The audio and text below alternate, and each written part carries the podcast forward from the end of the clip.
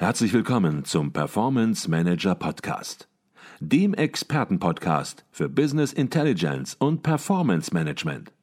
Inspirationen, Know-how und Impulse für Controller und CFOs, die noch erfolgreicher sein wollen.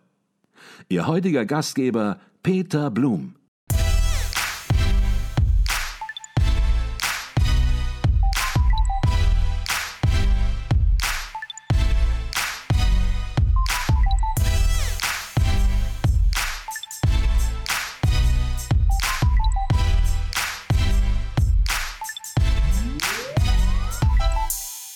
Herzlich willkommen im Performance Manager Podcast. Mein Name ist Peter Blum.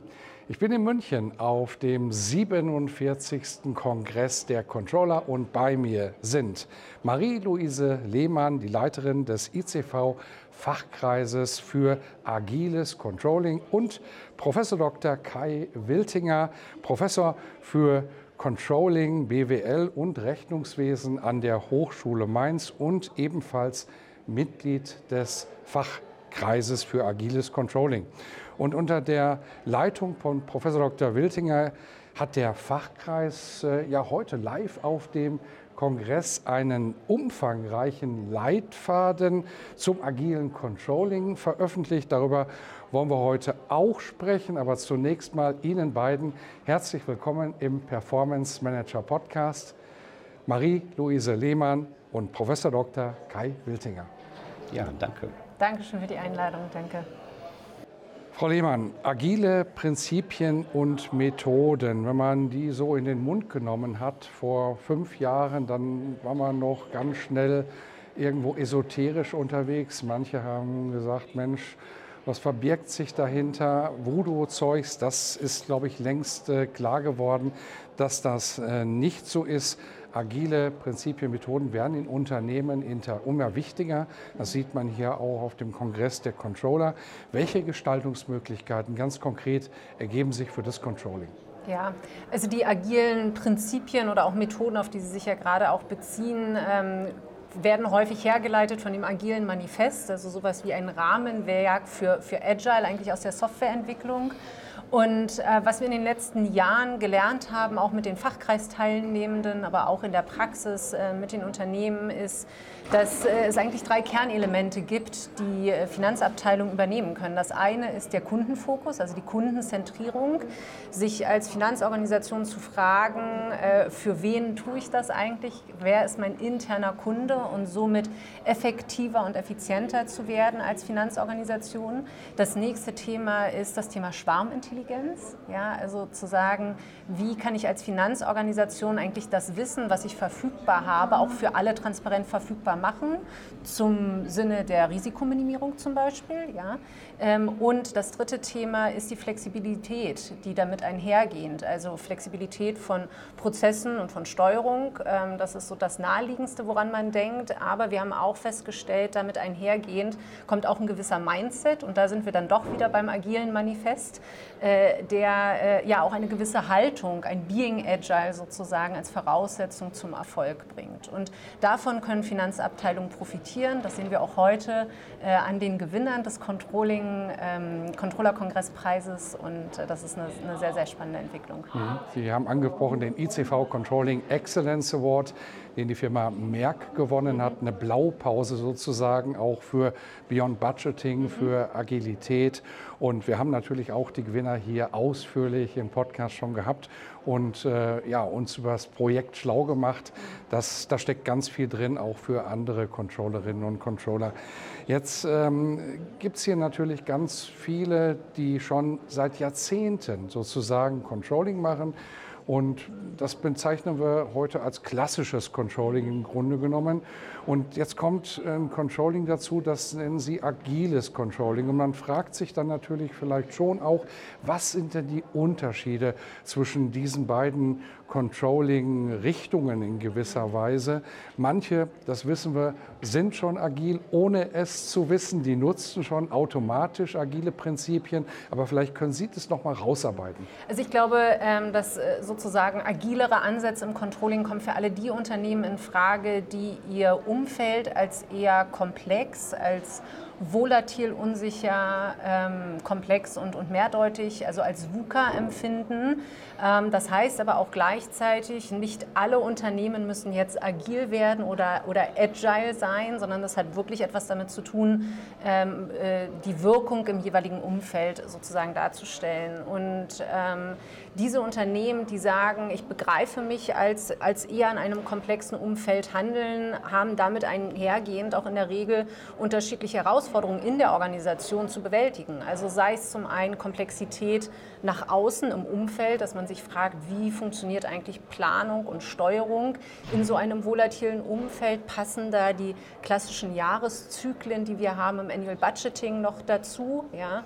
Ähm, wie kann ich auch Automatisierung, ähm, wie kann ich äh, gewisse ähm, treiberbasierte Planungen vielleicht auch anders denken. Also das sind dann Themen, auf die diese Unternehmen kommen.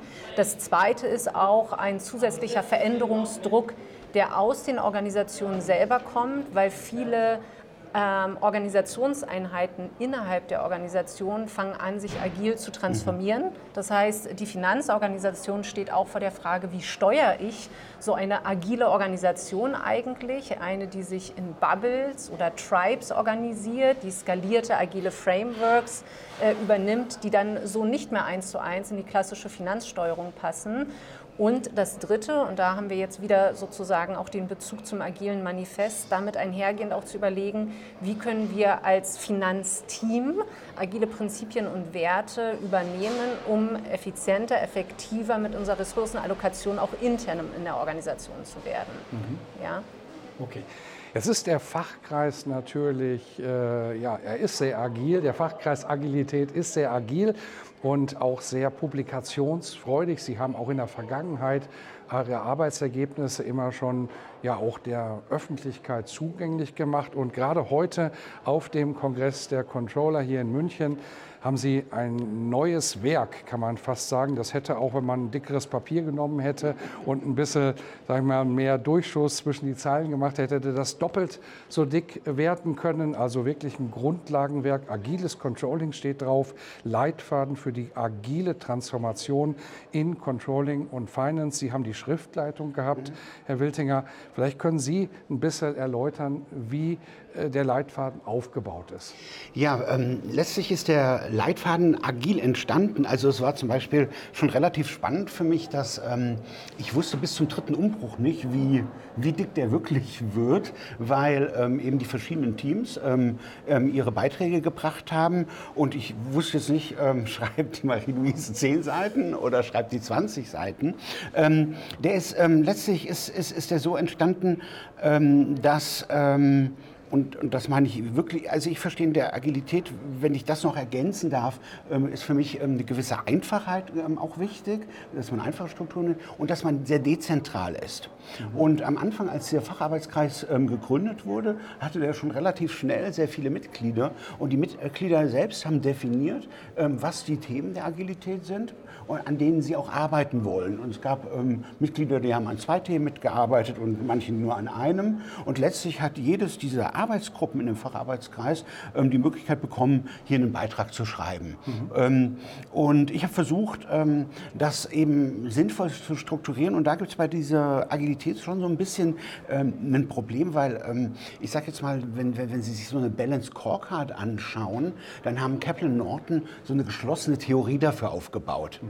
Und das gibt es in der Agilität ähm, in dem Sinne nicht. Es gibt agile Methoden wie, und, und, und so haben wir den auch strukturiert. Wir haben eine Einführung gemacht und dann gibt es so agile Methoden wie das ähm, Objectives and Key Results oder das Beyond Budgeting, was ja eigentlich ähm, ähm, Hope Fraser, das ist 20, 30 Jahre alt. Also das ist nicht jetzt entstanden, sondern vor dem agilen Manifest oder ähm, Lean Startup, das, die, die designen so das Gesamtunternehmen und das ist so ein Kapitelbereich, wo wir ähm, Methoden für das Gesamtunternehmen haben. Dann haben wir ein Kapitel, ähm, in dem es eher um die Zusammenarbeit in Teams geht, äh, in agile Methoden, da kann man Liberating Structures ähm, nennen, was aber dann eher so früher ähm, hätte man gesagt, es geht ein bisschen so in, in, in Kreativitätsmanagement auch, ähm, also wie man in Teams zusammenarbeitet, um zu optimalen Ergebnissen zu kommen Ähm, dann haben wir so kulturelle Themen wie das agile Mindset.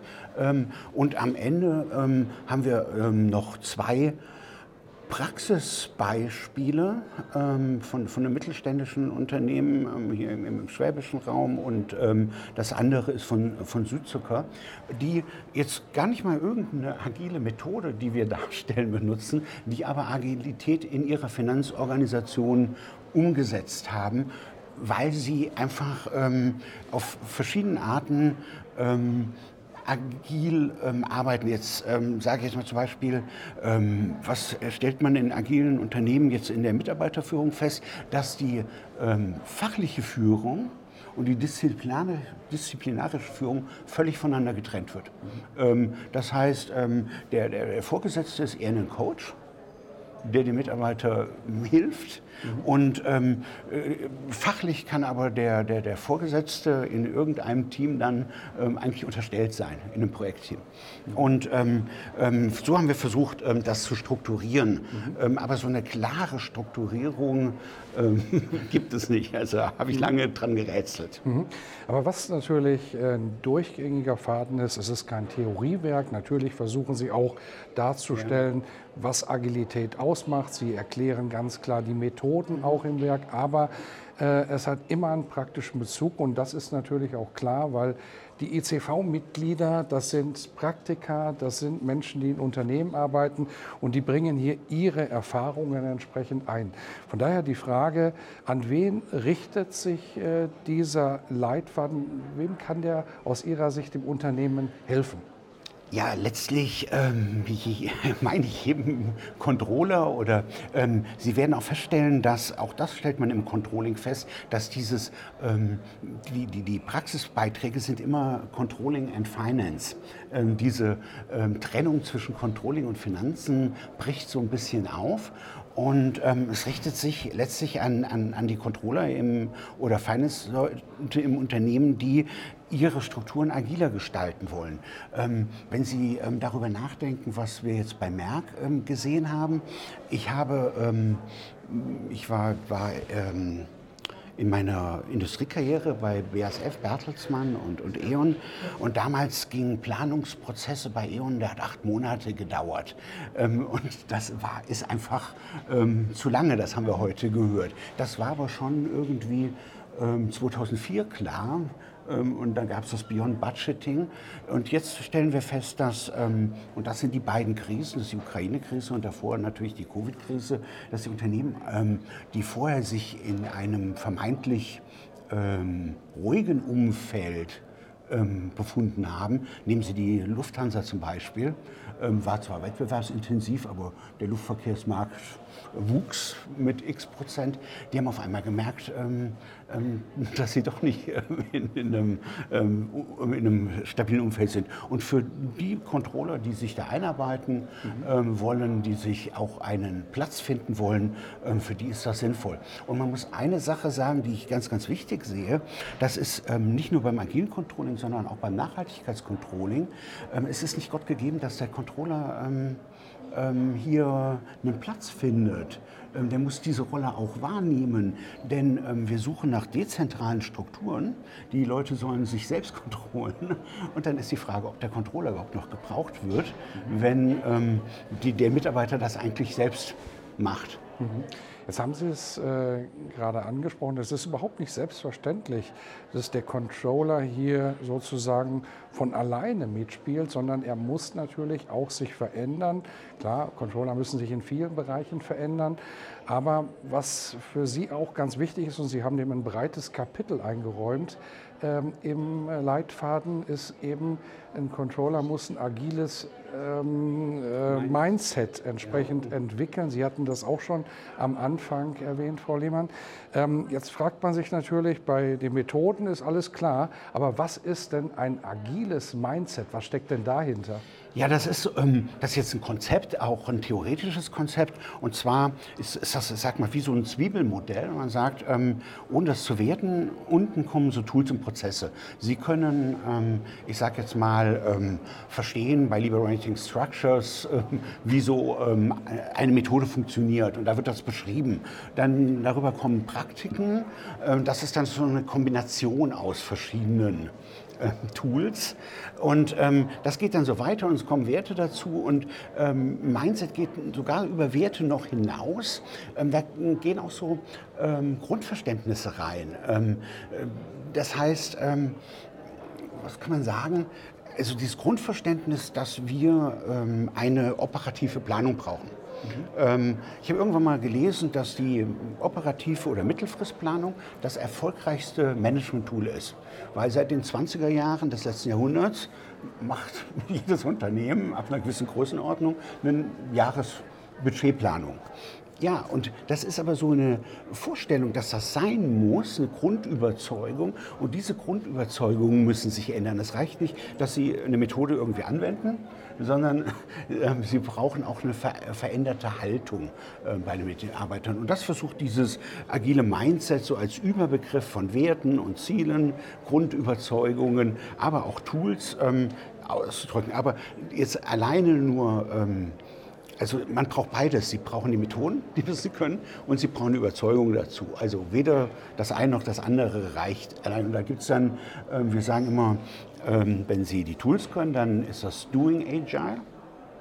Also sie handeln irgendwie ähm, agil und wenn sie diese Grundüberzeugung haben, dann sind sie agil, being agile. Mhm. Jetzt werden uns natürlich ganz viele zuhören und werden sich fragen, Mensch, wie komme ich an diesen Leitfaden ran? Und die gute Nachricht äh, für alle, die hier auf dem Kongress sind, die bekommen diesen Leitfaden gratis sozusagen mit ins Gepäck gelegt. Äh, alle anderen, das ist die schlechte Nachricht in gewisser Weise, müssen ihn erwerben. Wo gibt es den Leitfaden und wie viel kostet er? Ähm, das ist, ähm, da muss ich Ihnen ganz ehrlich sagen, bei der, ähm, ähm der Leitfaden, das haben Sie mir jetzt gezeigt, kostet 49,80 ähm, Euro. Wusste ich nicht, habe den geschrieben, mitgeschrieben, aber ähm, das wusste ich nicht. Und Sie können den natürlich sowohl über den Haufe Verlag als auch über den ICV kann man den beziehen. Ähm, da gibt es ja auch im, im Mitgliederbereich, ähm, das ist ähm, wie ähm, es auch andere Leitfäden zum Green Controlling gibt, ähm, können Sie den dort mhm. bestellen. Es gibt einen Shop-Bereich beim ICV mhm. und da werden wir auch ja. drauf verdrahten und dort für 49,80 Euro, ja das kostet er und das ist auch mehr als wert. Was den Inhalt angeht, kann man ihn eben direkt live auch als E-Book herunterladen und dann kann man damit eben auch direkt arbeiten und äh, sofort loslegen. Jetzt sagte ich am Anfang, der Fachkreis ist natürlich sehr aktiv. Der wird auch weiterhin sehr aktiv sein. Jetzt interessiert uns natürlich noch, womit sich der Fachkreis derzeit beschäftigt oder in den nächsten Monaten. Denn darüber werden wir dann wahrscheinlich auf dem nächsten Kongress wieder sprechen. Ja, genau. Also wir haben, äh, nachdem wir jetzt ja zwei Jahre wirklich ganz intensiv, äh, wie gesagt, in Gruppen gearbeitet haben, selbst organisiert, um äh, an Themenschwerpunkten zu arbeiten, die dann auch in diesen Leitfaden reingekommen sind, haben wir uns jetzt für dieses Jahr vorgenommen, eher im Bereich der Use Cases zu arbeiten. Das bedeutet, dass wir sowohl aus der Gruppe heraus, also wir haben jetzt 60 äh, äh, Teilnehmende, die regelmäßig einmal im Monat äh, wirklich zu unseren Treffen kommen, ähm, dass entweder aus der Community heraus sozusagen Use Cases beigesteuert werden oder dass wir externe Speaker einladen, die mit uns sozusagen diskutieren. Und meistens ist auch da das Format so ein bisschen anders. Also wir haben jetzt anderthalb Stunden Fachkreistreffen, davon sind ungefähr eine halbe Stunde Input des Inputgebenden oder der Inputgebenden. Und wir freuen uns eigentlich immer, wenn diejenigen, die vortragen, auch mit einer gewissen Problemstellung oder Fragestellung zu uns kommen. Das heißt, gar nicht nur als Experten für, ihr, für ihren Bereich, sondern auch gerne als sozusagen Fragenden und die Schwarmintelligenz äh, des Fachkreises nutzen, mhm. um ihr Problem zu lösen. Weil das macht dann natürlich auch Spaß. Wir sind eine sehr diskussionsfreudige Gruppe. Äh, wir nehmen dann diese Fragestellungen auch wirklich gerne an, um dann in Breakouts nochmal zu diskutieren diskutieren, Lösungen zu erarbeiten und dann dem Inputgebenden wirklich am Ende dieser anderthalb Stunden auch etwas zurückgeben zu können. Mhm. Ja.